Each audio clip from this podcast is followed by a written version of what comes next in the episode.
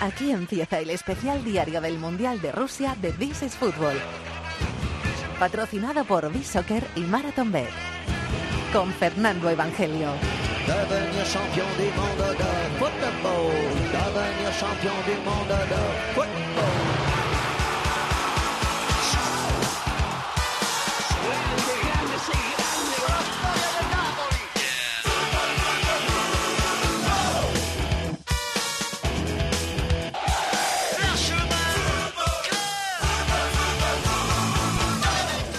Bienvenidos al Rincón del Fútbol Internacional en la cadena COPE. Bienvenidos a este especial This is Fútbol Diario. Bienvenidos al decimocuarto día de competición del Mundial de Rusia 2018.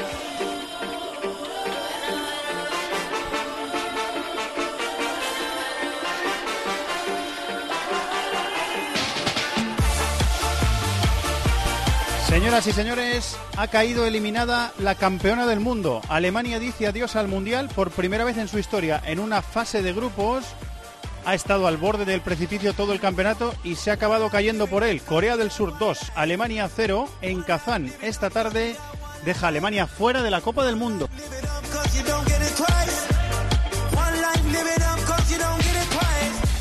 Y las sorpresas todavía pueden ser mayores porque en ese grupo F, Suecia que se había cargado a Holanda en la fase de clasificación del Mundial, Suecia, que se había cargado a Italia en la repesca y que había dejado al cuatro veces campeón del mundo sin Mundial, pues se ha, se ha cargado a Alemania también, a pesar de perder con ella en la fase de grupos, porque Suecia le ha ganado 3-0 a México y pasa como primera de grupo a octavos de final.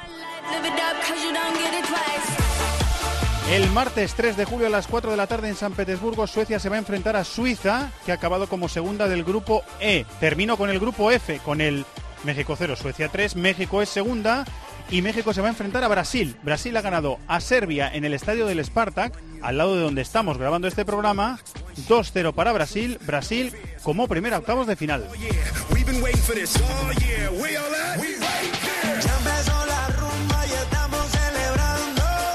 Así que faltan dos partidos de octavos de final por conocer. El próximo lunes a las 4 de la tarde en Samara, Brasil, México. El próximo martes a las 4 de la tarde hora española en San Petersburgo, Suecia, Suiza.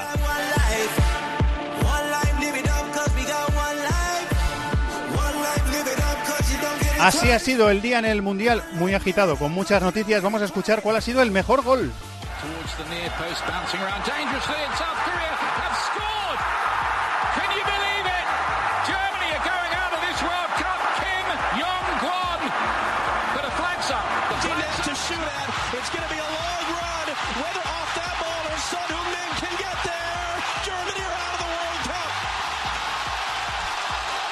Así suena en inglés, en la señal internacional de la FIFA, el batacazo que se ha pegado a Alemania, la campeona del mundo, contra México esta tarde en, eh, en Kazán, contra Corea del Sur, mejor dicho. Esta tarde en Kazán por 2-0.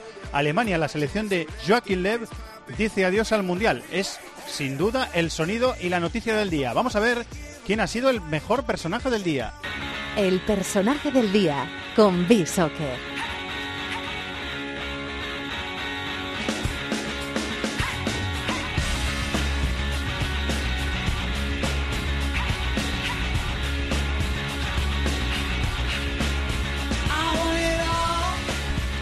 Vamos hasta Málaga, capital de la Costa del Sol, Quique Salvatierra, muy buenas, compañero. Muy buenas, Fernando, ¿qué tal? Estoy en una terracita, aquí al lado del Centro Internacional de Prensa, bueno, en realidad es del Centro de Prensa del Estadio del Spartak de Moscú. Eh, una terracita, hay algunos compañeros periodistas a los que estamos molestando, les pedimos disculpas, están cenando tranquilamente. Y nosotros estamos grabando el This is Fútbol aquí. ¿Tú dónde estás? ¿En la redacción de Bisoccer, quizá? Qué maravilla, qué maravilla. Pues aquí estamos en la redacción terminando ya una jornada espectacular que prometía mucho y que ha cumplido sus expectativas con creces, sobre todo en esa primera parte donde hemos visto pues lo que hasta ahora y vamos a ver cómo se supera es el gran batacazo del, Mundial. Luego esperaba un poquito más de, Serbia en ese duelo con, con Brasil, pero salvo 10-15 minutillos de la segunda parte con esas dos ocasiones de Mitrovic, pues muy poquito ¿no? del, conjunto serbio que, ha hecho que todo lo demás sea mucho más tranquilo para Brasil y para Suiza. El logo de Bishoker es un, como un centro del campo, la circunferencia del centro del campo es una especie de, ¿verdad? Sí. Pues lo tengo aquí, lo tengo aquí delante, porque hay un tapete verde que tiene la circunferencia del centro del campo aquí. O sea que está el logo de en todos lados. Estamos en Está todos de, lados. Está el logo de Bishoker en la terracita del centro de prensa del Spartak Stadium en Moscú, para que lo sepas. Dicho lo cual, completados los protocolos, ¿me dices quién ha sido el, el mejor jugador de la jornada? Pues mira, el mejor jugador de, el mejor jugador de esta jornada es nuestro segundo portero de esta edición y se trata de Hyun Bu, el guardameta de Corea del Sur, que ha sido todo un muro para el equipo alemán hasta seis paradas. Ha hecho en el día de hoy cero goles ha encajado, ha conseguido frenar a Alemania y además ha completado un gran un gran mundial, un gran mundial porque se va a ir con muy buen cartel y vamos a ver si no logra dar el salto a un, a un equipo curiosito, este, este gran portero que además se ha convertido en el segundo que, que destaca nuestro protagonista del, del día, Hyun-bu. Eh, le he leído a David de la Peña que dentro de un rato va a estar comentando el partido de Brasil aquí en This is Football. Le he leído un tuit muy elogioso hacia el portero de Corea del Sur, así que Sí, ha acaparado bastantes eh, elogios eh, durante todo el torneo, no solo hoy, porque es que ha hecho bastantes partidos. Le recuerdo una parada muy buena, me parece, en el primer partido casi a, a bocajarro. Y, y bueno, pues eh, no ha brillado del todo Corea, salvo en el día de hoy, pero es verdad que ha, ha habido jugadores que han dejado cositas, aparte de Son, pues también este, este guardameta del que nos quedamos su nombre apuntadito, a ver si también sale en futuras listas. Sí, señor. Eh, nos apuntamos el nombre del portero de Corea del Sur para seguirlo durante la próxima temporada. Muchas gracias, Kike. Hasta mañana. Un abrazo, hasta mañana. Vamos a contar la historia del día.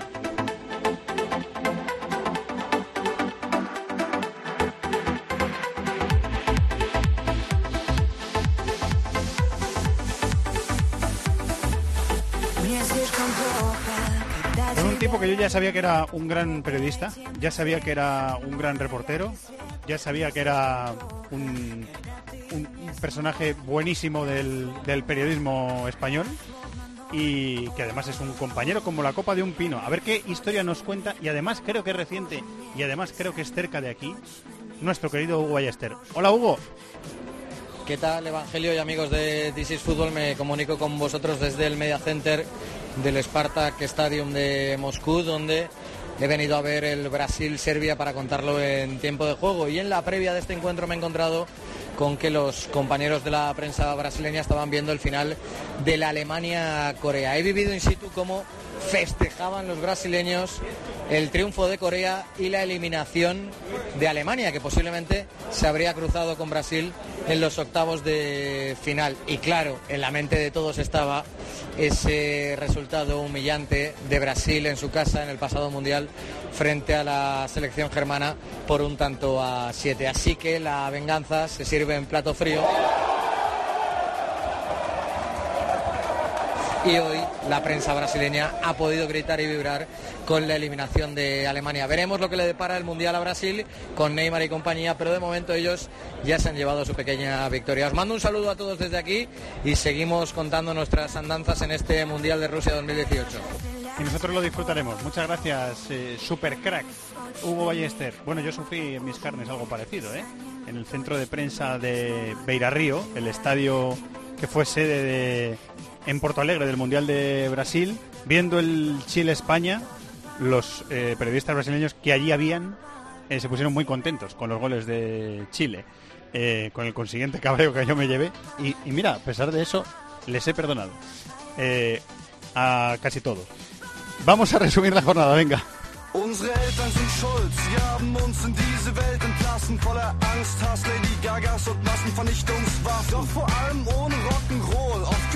Day ist geschissen. Meiner Meinung nach können sich alle Bands verantwortungsvoll in Interviews geben. Meine Vorbilder werden sie Esta sintonía suena todo el año cuando hablamos en This is Fútbol de fútbol alemán y la voz del fútbol alemán en This is Fútbol es Alberto Rubio, nuestro compañero de marca. Hola Alberto, muy buenas. Hola, muy buenas, Fernando, ¿qué tal? Mira que nos ha dado la vida señales eh, porque se quedó fuera del Mundial Italia, eh, cuatro veces campeona del mundo, y no lo, y no lo vimos venir. Y, y Alemania se ha quedado eh, fuera del Mundial por primera vez en la primera fase, eh, Alberto. Sí, No lo eh, hemos visto eh, venir, ¿eh? No, no lo hemos visto venir. de- desde luego, o sea, podría tirarme ahora mismo el pisto y decir que se veía venir, que Alemania estaba desgastada, que Lowe no ha sabido renovar el equipo, pero para nada pensaba que esta Alemania podía correr el mismo camino que España en 2014, que Italia en 2010 o que, o que Francia en 2002, o sea que la campeona del mundo quedara eliminada en la fase de grupos a, a las primeras de cambio. Ha un batacazo tremendo y tal ha sido el, golpe que incluso Lowe después del partido ha puesto su futuro en, duda cuando acaba de renovar hasta 2022 y parecía el técnico con más estabilidad del mundo mundial tanto a nivel de club como a nivel de selecciones. Sí, lo parecía, pero hay otros seleccionadores, hay otros entrenadores que han tocado la gloria con, con sus selecciones eh, y, y, que después ha llegado el batacazo. Y la lista es larga, ¿eh? No solo de selecciones grandes, eh, sino la lista es eh, bastante larga. Yo sí, he tenido que Sí, dime, Alberto. No, Perdón. es que el, el, el, Mundial es tremendamente exigente y yo creo que, que este en particular, eh, yo antes incluso de este, de este partido, de este eh, Corea 2, Alemania 0, ya estaba ilusionadísimo, emocionadísimo con un Brasil-Alemania en octavos de final, pero es que Alemania no ha merecido pasar, ha llegado muy corta de, de forma en los amistosos previos, aunque los amistosos a mí no me gusta darles como un índice de valor absoluto, eh, ya dejaron entrever que no estaba la cosa bien, porque ganaron por la mínima 2-1 Arabia Saudí y perdieron con, con Austria, pero es que yo me atrevería a decir que ningún futbolista alemán ha llegado bien de forma a Brasil, eh, perdón, a Rusia 2018 y los ejemplos están ahí. Ozil ha sido suplente en el partido contra Suecia, hoy ha sido suplente Thomas Müller, Kedira ha sido suplente eh, también contra Suecia. Al final eh, los indicios estaban ahí aunque no los quisiéramos ver.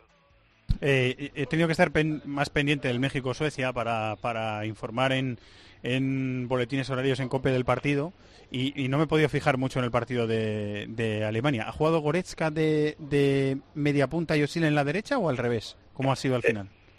Sí, bueno, al final eh, Ozil ha tenido bastante bastante movilidad, según ha ido discurriendo el partido, se han ido intercambiando posiciones, al final Ozil terminaba un poco por donde por donde quería, sobre todo eh, cuando Alemania ya buscaba la desesperada ese ese primer gol, pero al final la clave es que ni con Goretzka, ni con Ozil, ni con Kedira, Alemania ha sido un equipo que ha sabido construir el juego, todo ha girado demasiado en torno a un Tony Kroos que eh, situado dos escalones eh, por delante de la defensa tenía que hacerle llegar en la pelota, tanto hoy como los días anteriores, a los mediapuntas más cercanos al área rival que al, que al balón y, y así con Kimmich, que había sido el mejor asistente de la, de la fase de clasificación de toda la zona europea, bastante vigilado y no subiendo, no proyectándose tanto por, por su carril, a Alemania se le han cortado todas las vías, además de, Fernando, una cosa que quizá no nos habíamos dado cuenta porque Alemania había sido la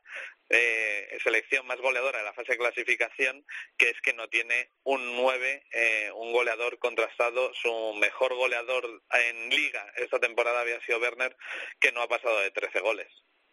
Sí, eh, tiene algunas cosas que mirar. La, la que ha sido eh, muchas veces campeona del mundo y que, claro, yo creo a, lo mejor, Alberto, que no tenemos la dimensión de lo que ha pasado esta tarde y que va a tener que pasar un poco las horas o los días, porque es, estamos hablando de una selección que siempre llega a semifinales del Mundial, siempre o casi siempre, y se ha caído por, por el camino en la primera fase. Es que no, no a lo mejor no tenemos conciencia de lo que de lo que ha pasado hasta dentro de unas horas. Estoy leyendo un, un tuit que me ha pasado Chato de Mats Hummels pidiendo disculpas en inglés y con el emoticono de, de una cara triste y una lágrima. Bueno, es que es un, es que es un palo eh, tremendo. Yo, na nadie lo esperaba o casi nadie lo esperaba. Yo eh, te voy a ser sincero, no tengo constancia todavía de lo que le ha de lo que le ha pasado a Alemania y creo que muy poca gente eh, la tiene de lo que le ha pasado y de lo que le está por pasar, porque eh, para mí puede que hayamos visto los últimos minutos de Mesut Özil con la con la Mannschaft. Ha sido un torneo desilusionante, marcado previamente por esa foto que se hizo con Erdogan junto a Gundogan, su, su compañero, y eh, Özil ha hecho un, un torneo eh, decepcionante eh, de todo de todo punto. Eh, el otro día decía Mario Basler que su lenguaje corporal era el de una rana muerta. Las críticas han sido feroces con el exjugador del Madrid y creo que hay más jugadores que podrían dar un paso al costado, como ya hicieran de diferente manera, porque lo hicieron como campeones del mundo, Mertesacker, Lani, Klose, y entre esos jugadores, pues a lo mejor podría estar pesos pesados como Jerome Boateng o como Matt Hummels, que desde luego por ahí se explican muchos de los problemas que ha tenido Alemania en este torneo, porque la pareja de centrales es cierto que en un equipo partido, pero corriendo hacia atrás ha dejado bastante que desear. Eh, ¿Te queda algo por decir, eh, Alberto? ¿Hay algo más que quieras añadir? Sí, que he echado mucho de menos, eh, igual suena un poco ventajista, pero he echado mucho de menos al héroe Sané. Me parecía inexplicable, eh, lo comentamos en Es comprensible el comentario, Alberto, es totalmente comprensible. Eh, además que lo comentamos en el This Fútbol, me acuerdo con David y contigo antes de que empezara este, este Mundial, Alemania parada, clavada en tres cuartos de campo con futbolistas con calidad pero con poco movimiento, le ha faltado desborde, le ha faltado regate, le ha faltado la versatilidad y la verticalidad que puede aportar Leroy Sané, elegido mejor jugador joven eh, del año en la, en la Premier League y yo creo que al final pues uno de los errores de, de Lowe, eh, quizá el más grave, eh, haya sido dejar a Leroy Sané fuera de la lista. Bueno, nos seguimos escuchando en el programa y hablaremos de otras cosas. Ya no vamos a hablar de, Alemania en el Mundial. para mí, desafortunadamente, porque yo quiero las mejores eh, hasta en las rondas finales, pero hablaremos de otras cosas de este mundial. Seguiremos disfrutando con otras cosas. Muchas gracias, Alberto. Sí, espero tu llamada, aunque no esté Alemania y aunque no se hayan privado de ese Brasil-Alemania, que era un partido. Sí, sí, sí, sí, seguro, seguro. Cuenta con ello. Muchas gracias, Alberto. Hemos resuelto el grupo F. Bueno, le voy a preguntar a nuestro siguiente invitado por una cosita del grupo F y luego resolvemos el grupo E. Venga.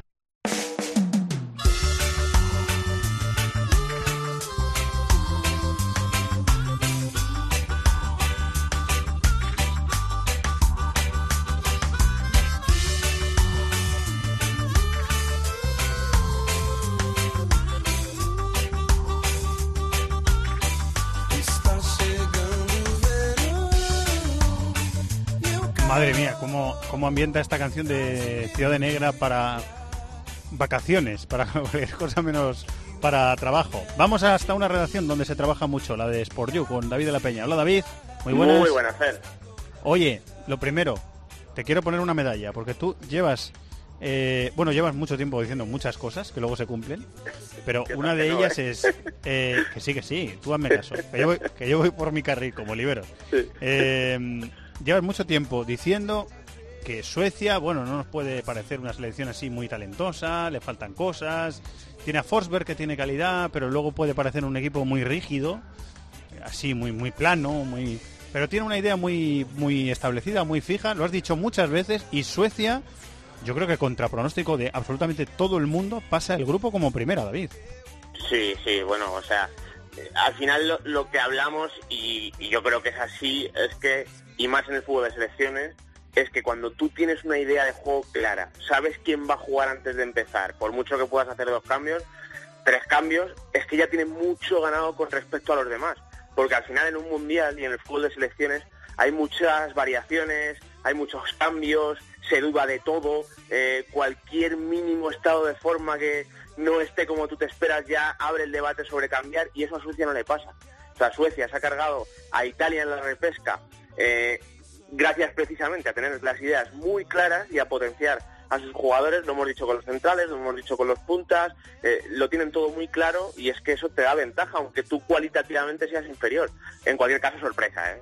y lo que le han hecho a México hoy, no he visto el partido porque he estado viendo el de Alemania, pero eh, es sorprendente que le meta 3-0. A ver si lo puedo recuperar, pero es sorprendente. Sí, va a haber que ver eso, ¿eh? Va a haber que ver eso. Va a haber que ver eso para ver qué ha, para ver qué ha pasado. Para ver qué ha pasado. Bueno, eh, Brasil 2, Serbia 0 en el estadio del Esparta, que lo tengo a mis espaldas casi, está a 100 metros. Em, ¿Te ha gustado el partido de, de, Brasil, David? Yo creo que está creciendo, ¿eh? Brasil. Yo creo que está mejorando. Estoy de acuerdo.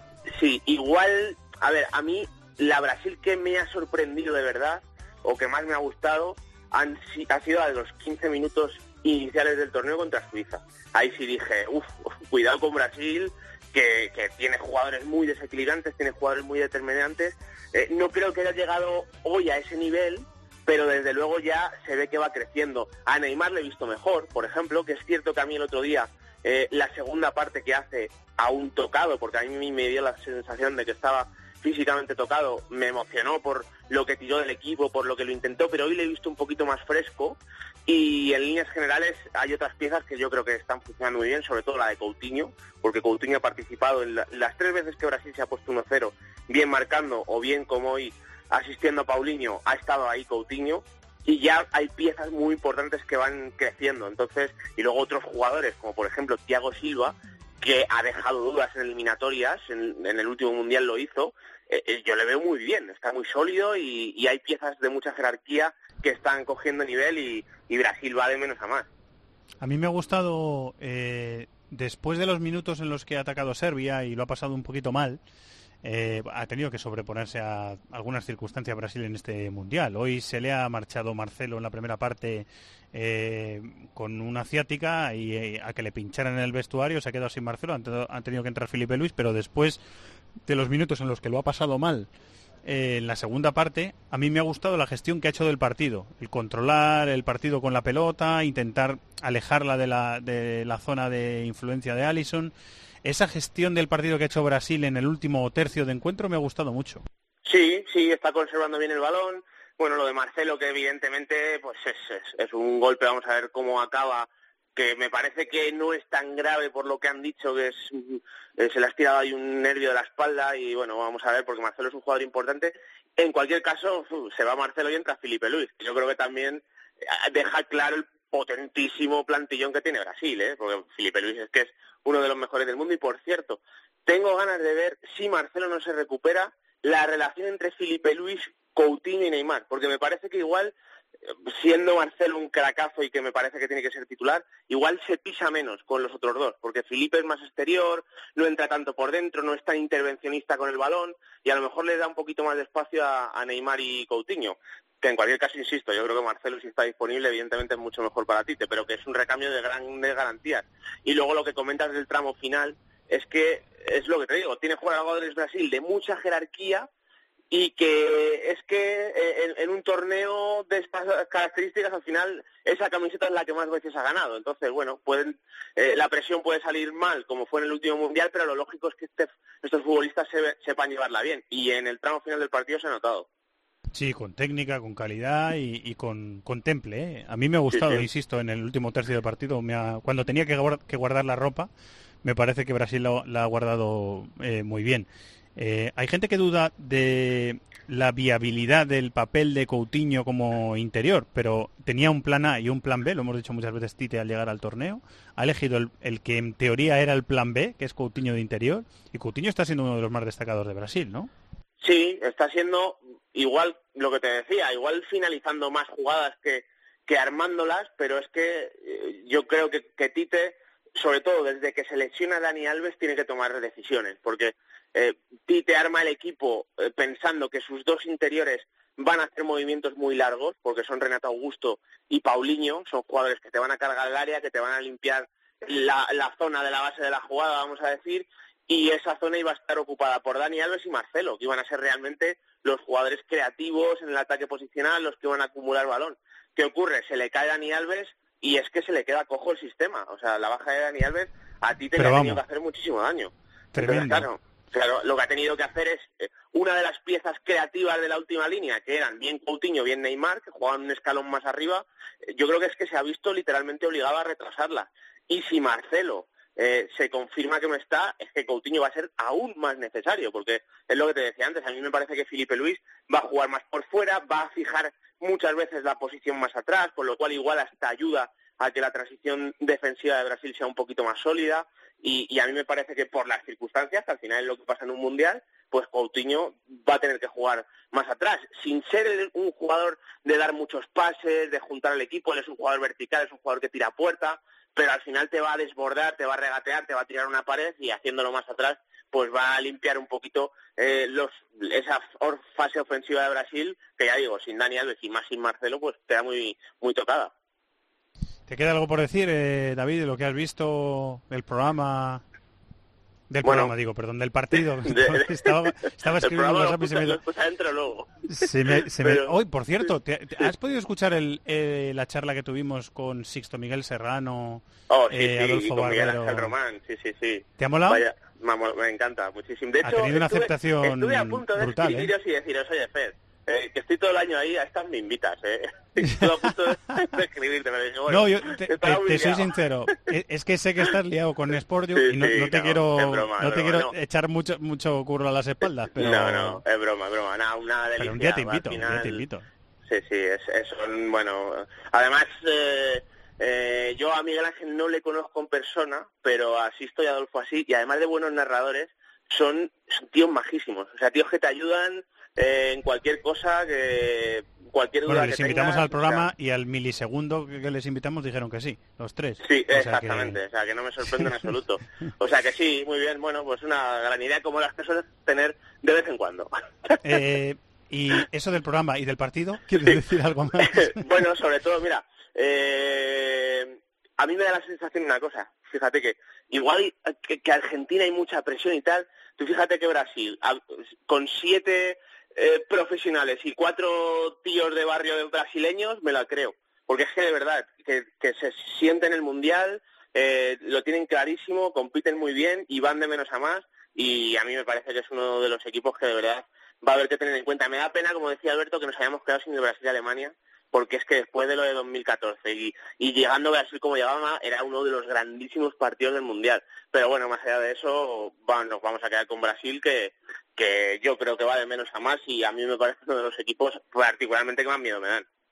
Bueno, pues nos quedamos con Brasil y vamos a seguirla durante todo el torneo. Y si hacemos una tertulia de nuevo como la del otro día, te aviso. Me amigo. avisa, venga, me apunto.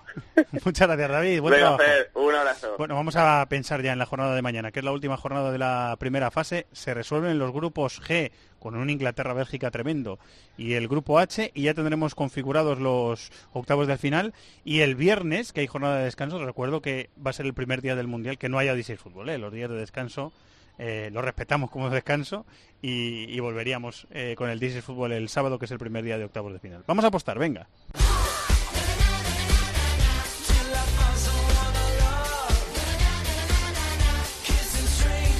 Con los amigos de Marathon Bet vamos a apostar. Querido Chato, ¿estás por ahí? Muy Querido, buenas. querido don Fernando Evangelio, ¿qué tal? Eh, bien, te digo una cosa. Esto no es. Volgogrado, pero hay unos mosquitos que parecen... eh, y Va- alguno vais- creo que me está picando ya. Vais a volver O sea con que- más marcas que, que Sí. yo de Cádiz, con, los mosquitos que hay por ahí. Eh, sí, voy a intentar resguardarme dentro de poco. Cuidado con los Bueno, al- mosquitos. Al, tomate, que mm, apostamos mañana. ¿A qué partido? Si es que ya lo sé. Pero como Pues lo vas a decir tú... he elegido a ver qué te parece el Bélgica-Inglaterra, por ejemplo. Bélgica-Inglaterra, vaya Me partidazo que me tenemos. Eh, mañana a las 8 de la tarde es ese partido. En Kaliningrado. Eh, que es la sede más cercana a España. Bueno, que me enrollo. Eh, ¿Qué Vale. apuestas tú? Yo eh, soy muy inglés y he apostado porque va a ganar Inglaterra el partido. Y se paga 2,74 a 1. Amigo, la mía se paga más. Es Ah, decir, ¿tú yo qué me puedo hacer un poquito más rico que tú.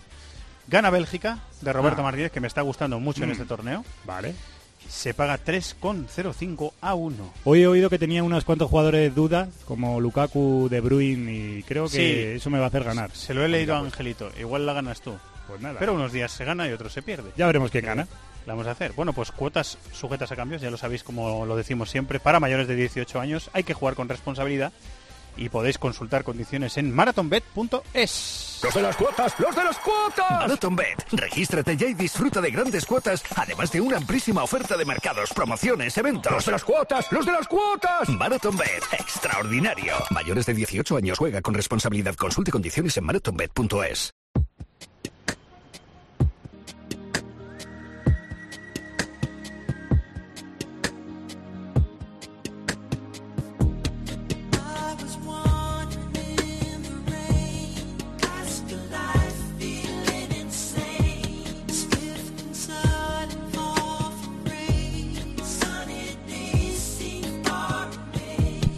Bueno, pues en, los alrededores de este estadio del Spartak, en Moscú, un estadio muy bonito, por cierto, por fuera y por dentro, es un estadio muy bonito. eh, que hay un poquito más de calma. Hemos visto, hemos escuchado una charanga de brasileños tocando eh, música y festejando su pase a octavos de final como primeros de grupo, pero ya está todo mucho más tranquilo. Siguen un montón de periodistas, sobre todo brasileños, también serbios, pero sobre todo brasileños trabajando aquí dentro, en el centro de prensa, están mandando sus crónicas y sus conexiones. Y enseguida recogeremos a Hugo Ballester, que está haciendo la zona mixta para el partidazo, y nos volveremos al hotel. Se acabó lo que se daba por hoy. Esta jornada en la que se han resuelto los grupos E y F y mañana se resuelven los grupos G y H. A las 4 de la tarde, hora española, en Cope Onda Media, en cope.es y en aplicaciones móviles, tiempo de juego con el Japón-Polonia en Volgogrado y con el Senegal-Colombia en Samara para ver quién pasa de este grupo. Y a las 8 de la tarde en tiempo de juego en cadena, Inglaterra-Bélgica en Kaliningrado y le echaremos un ojo, aunque no sirva para nada, al Panamá-Túnez de Sarans. ¿Qué te apetece ver en esta jornada, maestro? Maldini, muy buenas. Para mañana me apetece muchísimo ver el Inglaterra-Bélgica, por supuesto, pero fundamentalmente, en Bélgica va a poner suplentes, me parece mucho ver a Inglaterra por las jugadas a balón parado. La estrategia me está pareciendo fantástica de Gareth Southgate y creo que a partir de octavos puede ser algo decisivo. Así que me quedo con, eh, con la sensación de que Inglaterra por ahí puede ser un equipo importante a balón parado. Lo ha demostrado hasta ahora. Me quedo con eso.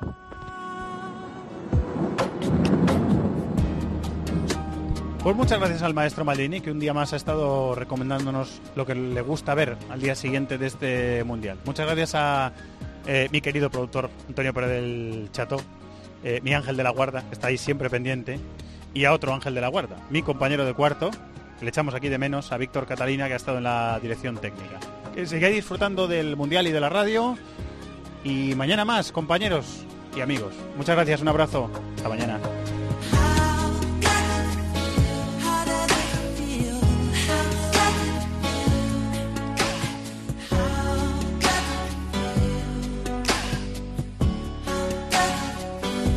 Pasión por el fútbol de todo el planeta en This is Football.